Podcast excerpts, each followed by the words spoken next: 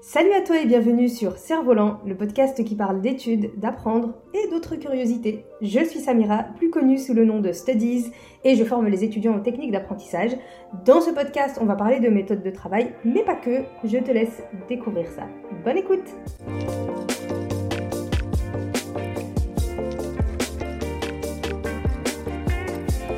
Salut à toi et bienvenue dans le nouvel épisode du podcast Cerf-Volant, podcast dans lequel on parle d'apprentissage sous toutes les coutures. Je m'appelle Samira et je suis la fondatrice de Studies. Bienvenue dans ce, podcast si c'est euh, ton premier podcast. Sujet un peu particulier, sujet un peu story time, comme tu peux le constater. Et euh, dans cet épisode, je pense qu'il tombe au bon moment, parce qu'il va tomber dans un moment où euh, des étudiants auront des résultats d'examen. C'est peut-être d'ailleurs pour ça que tu as cliqué sur cet épisode.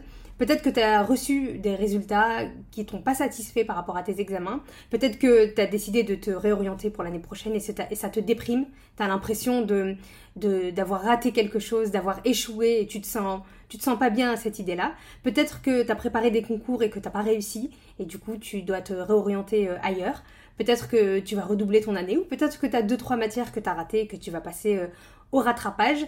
Sache que euh, ce podcast, il est fait pour toi si tu es dans cette situation. Et même si tu es dans la situation où tu as réussi tous tes examens, sache que cet épisode, il est quand même pour toi parce que s'il y a bien une leçon au final que, que, j'ai apprise durant toutes mes années, c'est que euh, personne ne passe à côté d'un échec, quel que soit le moment. Tôt ou tard, on sera confronté à un échec. Donc, même si tu as réussi ton année, n'hésite pas à écouter euh, cet épisode-là parce que je pense que il va faire du bien à tout le monde. Alors, dans cet épisode, c'est un épisode un petit peu story time comme tu as pu le constater. Et je vais, euh, je vais te raconter un petit peu comment j'ai fait, moi, pour rater quatre concours sur une même année. Euh, et j'en ai réussi un, donc en fait j'en avais passé cinq. Et je vais t'expliquer euh, tout ça. Et comment j'ai fait pour m'en relever, entre guillemets, et t'expliquer tout ça d'ailleurs aujourd'hui dans tes oreilles. Alors, pour te redonner un petit peu la chronologie, si tu me suis d'ailleurs sur Instagram, tu le sais déjà, alors j'ai j'ai une licence d'anglais et un master en coopération internationale. Donc je, suis allée jusqu'au bac plus 5 dans mes études. Mais il s'avère que euh, entre ma licence et mon master, il y a trois ans qui se sont écoulés. Donc j'ai arrêté l'école pendant trois ans entre la licence et le master. trois ans pendant lesquels je me cherchais un petit peu après ma licence parce que je ne savais pas trop ce que je voulais faire. Je savais pas trop ce que je voulais faire, je me cherchais, du coup j'ai commencé à faire quelques petits boulots, j'ai été vendeuse en magasin de vêtements et puis après j'ai travaillé un petit peu en hôtellerie-restauration, donc euh, des boulots très formateurs, des boulots très fatigants, mais justement où on en apprend beaucoup, on gagne en, maturité. Et pendant cette période-là, je me suis demandé ce que je voulais faire par la suite parce que je savais très bien que rester dans ce, ce type de travail, c'était pas fait pour moi. Moi, j'ai besoin de stimulation intellectuelle, j'ai besoin d'être tout le temps challengée intellectuellement et c'est ce genre de, boulot, ça me, ça me déprimait un petit peu, ça m'ennuyait, du coup ça me déprimait. Et durant euh, cette, euh, la première année, du coup, j'ai. Euh, la deuxième année, pardon, la première et la deuxième année, j'ai tenté des concours et à cette époque-là, j'avais deux intérêts. J'avais deux, deux, domaines d'intérêt, deux domaines qui me, qui me plaisaient. C'était le journalisme et la géopolitique. C'est deux domaines qui m'intéressaient, dans lesquels je creusais un petit peu. Je lisais pas mal d'articles de différents journaux. Euh, la géopolitique, je trouvais que c'était vachement, vachement intéressant. Je lisais des livres sur le sujet. Et je me suis dit, mais pourquoi pas, après ma licence d'anglais, tenter euh, d'aller vers une autre voie parce que je voulais pas forcément être professeur ou chercheur. Et j'ai tenté euh, de passer des concours donc euh, dans des écoles de journalisme et euh, pour entrer dans des masters à Sciences Po. Donc, je vais même être complètement transparente avec, toi. J'ai tenté un master de journalisme à Strasbourg à cette époque. J'ai tenté l'école supérieure de journalisme de Lille, qui est une des meilleures écoles de journalisme de France. ils ont également une antenne à Montpellier, du moins à l'époque ils avaient. Je ne sais pas si c'est encore le cas. Une antenne à Montpellier. Euh, qui proposait du coup un format euh, en alternance, mais il y avait quand même un concours d'entrée.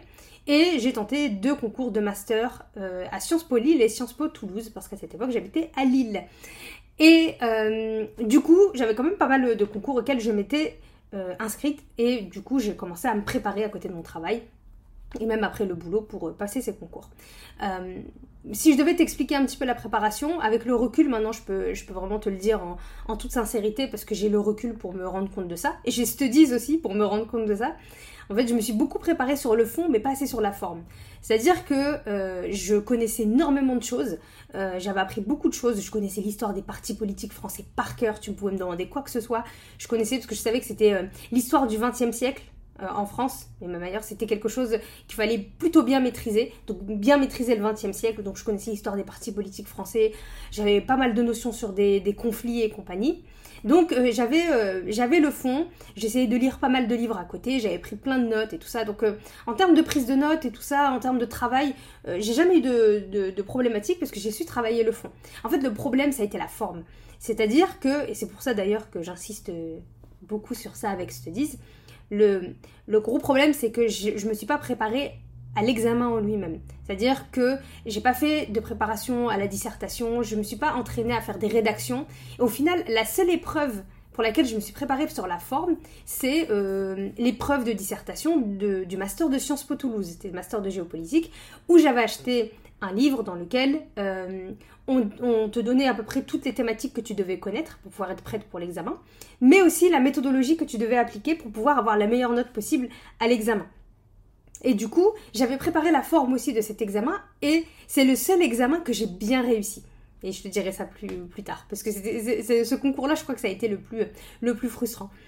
Donc, malheureusement, voilà, je lisais, je, je, je, m'informais au niveau de l'actualité de manière très régulière, quotidiennement, tout ça, donc c'était bien pour le journalisme. Euh, je lisais pas mal, je connaissais pas mal de choses, mais en fait, arrivé aux, examens, aux épreuves des concours, j'étais un petit peu, euh, je pense, euh, perturbée par la forme, et peut-être que je pense vraiment que j'ai perdu beaucoup de points parce que mes plans thématiques n'étaient pas forcément bons et que du coup peut-être que je répondais mal à la question ou je répondais, je répondais pas à la question de la manière dont on m'a demandé. J'ai pas beaucoup de souvenirs du master de journalisme euh, et ni même de, l'épreuve de l'école supérieure de journalisme. J'ai de vagues souvenirs concernant, euh, concernant l'épreuve. Par contre, je me rappelle bien de deux concours. Euh, c'est le concours du master de Sciences Po Toulouse et le concours de l'épreuve supérieure de journalisme de Montpellier, donc l'antenne de Montpellier. Alors, on va commencer par celui de, du master de Sciences Po Toulouse pour lequel il y avait trois épreuves. Il y avait une épreuve d'anglais, une épreuve de culture générale et la fameuse dissertation. Alors, l'épreuve d'anglais, je m'en suis pas souciée plus que ça, parce que c'est une langue avec laquelle j'ai pas pas de problème particulier. En plus, je venais de sortir d'une licence d'anglais, donc finalement, ça allait. Euh, l'épreuve de dissertation, finalement, c'est celle que j'ai le mieux réussi de tous les concours, parce que je m'étais préparée, comme je te disais, à la forme de l'examen. Donc, quand j'ai lu euh, le, le sujet, d'ailleurs, dont je me rappelle alors que c'était plus de 10 ans maintenant, euh, le sujet c'était euh, la France et ses colonies de, de 45 à 62 euh, de 45 à 62, donc de la fin de la Seconde Guerre mondiale à l'indépendance de l'Algérie, les accords d'Évian. Donc tout de suite, tu avais un plan que tu pouvais faire, qui était un plan chronologique. Euh, donc je crois que je me suis ruée, ruée d'ailleurs sur le plan, chronologique, ce qui m'a valu d'avoir une bonne note en fait à cette, euh, épreuve-là. Et euh, finalement, c'est l'épreuve de, de, culture générale qui m'a complètement plombée. Si, pour faire simple, en fait, tu avais à peu près une centaine de questions qui portaient sur absolument tous les sujets possibles et imaginables. Donc tu pouvais avoir autant des questions de sport que de questions de droit constitutionnel. Euh, c'est l'épreuve qui m'a le plus plombé. D'ailleurs, quand j'ai eu les, résultats, on était un peu, plus d'une centaine à le passer. On était vraiment nombreux à le passer. Je pense qu'on était même 200. Et en fait, je suis arrivée 40e euh, sur toute, euh, toute la liste des, des, candidats qui passaient le concours. Et ils prenaient les 10 premiers. Donc ça a été le, concours avec le plus de frustration. Mais c'est pas grave, ça fait partie du deal. Voilà, j'ai tenté ma chance et euh, j'ai pas pu aller jusqu'au bout, mais j'ai été quand même contente de, mon résultat. En vrai, j'aurais pu même le repasser, mais c'est quelque chose que j'ai pas fait. Et le seul concours que j'ai réussi parmi les cinq, donc j'en ai raté quatre et j'en ai réussi un, c'est celui de l'épreuve de l'école supérieure de journalisme de Montpellier, donc l'antenne de Montpellier et pour laquelle il y avait également euh, plusieurs épreuves. Et euh, si je me rappelle bien, il y en avait une en particulier qui m'a marqué, c'était l'épreuve de français. Et au final, l'épreuve de français, c'est celle que j'ai le mieux réussi. Je l'ai su par la suite parce que j'avais eu un entretien, ça je l'ai rencontré dans, euh, un autre podcast, j'avais eu un entretien au siège de France Télévisions à Paris pour une alternance. Et du coup, les membres du jury m'avaient fait part de l'excellente note que j'avais eue à l'épreuve de français, parce que j'avais eu 18 sur 20. J'avais eu une des meilleures notes parmi tous les candidats. Euh, malheureusement, j'ai réussi ce concours, mais j'ai pas réussi à trouver de, de, chaîne de télé en alternance pour pouvoir euh, continuer. Donc c'est un projet après que j'ai que j'ai abandonné, que j'ai laissé tomber parce que j'étais un peu dégoûtée du milieu de, ce que j'avais vu, donc j'ai pas voulu euh, aller plus loin que ça. Mais en tout cas, j'ai avec la conclusion de tout ça en fait, c'est que j'ai raté quatre concours que j'ai préparés sur plusieurs mois, donc quatre échecs d'un coup sur la même année. C'est quand même assez violent en termes euh, à l'ego, et puis on a l'impression que le monde il peut s'écrouler. Tu peux avoir cette sensation quand tu rates autant de concours que le monde il s'écroule devant toi ou que du moins t'as plus d'avenir. Et c'est un sentiment qui m'a traversé l'esprit quand, je me suis rendu compte que j'avais raté tous les, tous les concours. Mais bizarrement, euh, je m'en suis euh, rapidement relevée parce que voilà, j'ai rebondi après ça et puis j'ai trouvé un boulot. Je suis partie vivre à Bruxelles, donc carrément rien à voir. ville dans laquelle j'ai vécu pendant un an et dans laquelle j'ai travaillé. Et puis après cette année-là, je me suis réinscrite à l'université dans laquelle j'ai fait mon master en coopération internationale. Donc, tu pourrais dire, bah, finalement, elle a réussi à se relever de tout ça, et justement, c'est la raison pour laquelle j'ai envie de te partager cette histoire. C'est vraiment que on peut toujours se relever d'un échec, et en fait, l'échec, il définit pas ta personne, il définit pas ta valeur, mais il définit pas après le, le chemin que tu vas prendre par la suite. Et finalement, si je devais te résumer les leçons que j'ai apprises de ces échecs-là, les voici parce qu'il y a eu des leçons que j'ai apprises et d'ailleurs je, te les ai déjà données euh, durant euh, mon explication, mais je vais te les répéter ici. La première, c'est que la méthodologie, elle est importante quand on prépare un examen. Et finalement, en fait, la grande leçon de mes échecs, c'est celle-ci. Et c'est euh, la grande philosophie qu'il y a derrière Studies et derrière tous les accompagnements que je propose. La méthodologie, c'est c'est une part hyper importante dans la préparation à des examens, des concours et même dans la réussite des études. Et donc, c'est un des socles de, de mon entreprise aujourd'hui. Et donc, finalement, cet échec, cette grande leçon que j'ai apprise à travers mes échecs, c'est un des socles de mon travail aujourd'hui. Donc, au final, finalement, c'est quand même un échec qui s'est transformé en grande leçon, qui s'est transformé en victoire.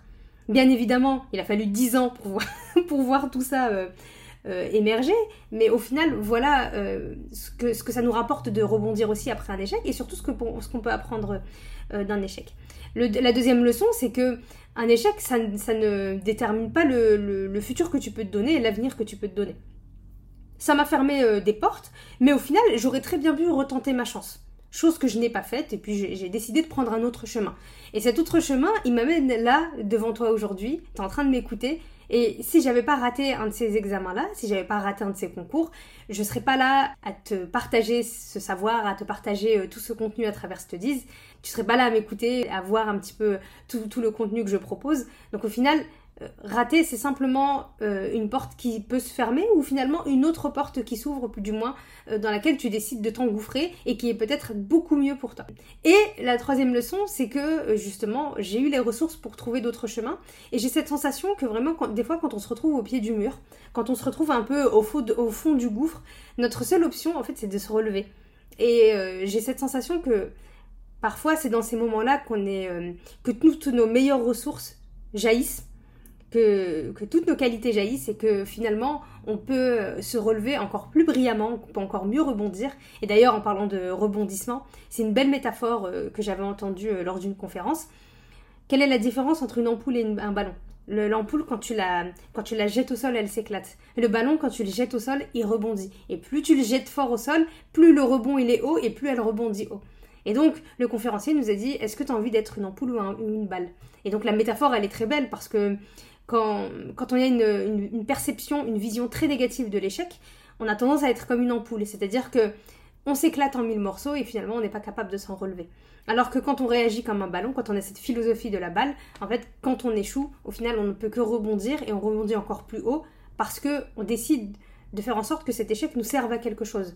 Et je pense que c'est ça la grande leçon aussi d'un échec, c'est que quand on fait en sorte que l'échec nous serve à quelque chose, ça devient une grande leçon de vie et donc euh, le premier pas vers une de, belles victoires.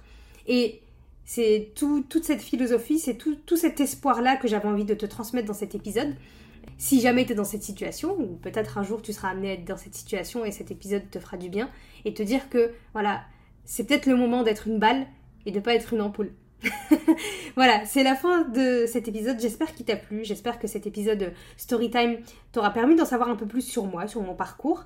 Et t'auras redonné espoir aussi sur euh, ton propre avenir, sur euh, la situation, sur toutes les portes qui sont ouvertes devant toi et que, et que tu pourrais décider de prendre si jamais il y en a une qui, qui se ferme, tout simplement.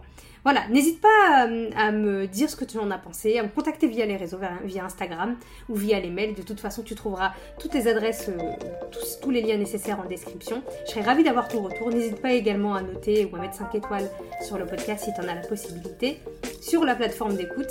Et on se retrouve très vite pour un nouvel épisode de Cerf-Volant. Peace